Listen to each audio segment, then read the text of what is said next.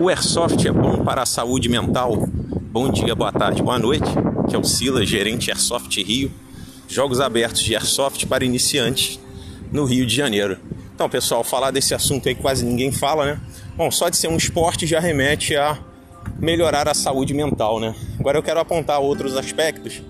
Por exemplo, autoestima, né? Você, através de um esporte de simulação de guerra, você acaba se vestindo como soldado, acaba fazendo novas amizades, tendo um sentimento de pertencimento e isso eleva a sua autoestima. Então esse é um ponto extremamente positivo do airsoft.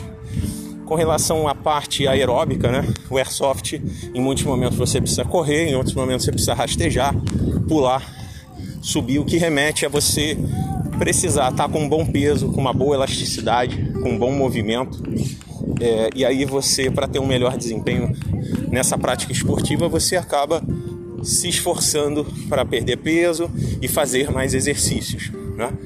É, então eu queria falar um pouco sobre isso. Ah, lembrar também uma coisa muito, muito bacana. É muito comum os operadores saindo de uma depressão ou nela ainda me procurarem, buscando como uma atividade para ajudar a sair dessa desse problema tão terrível que é a depressão, né? Então espero ter ajudado. Se você quiser tirar alguma dúvida, comentar alguma coisa, meu WhatsApp é 21 99174 0537. Um grande abraço e um ótimo dia tático para vocês.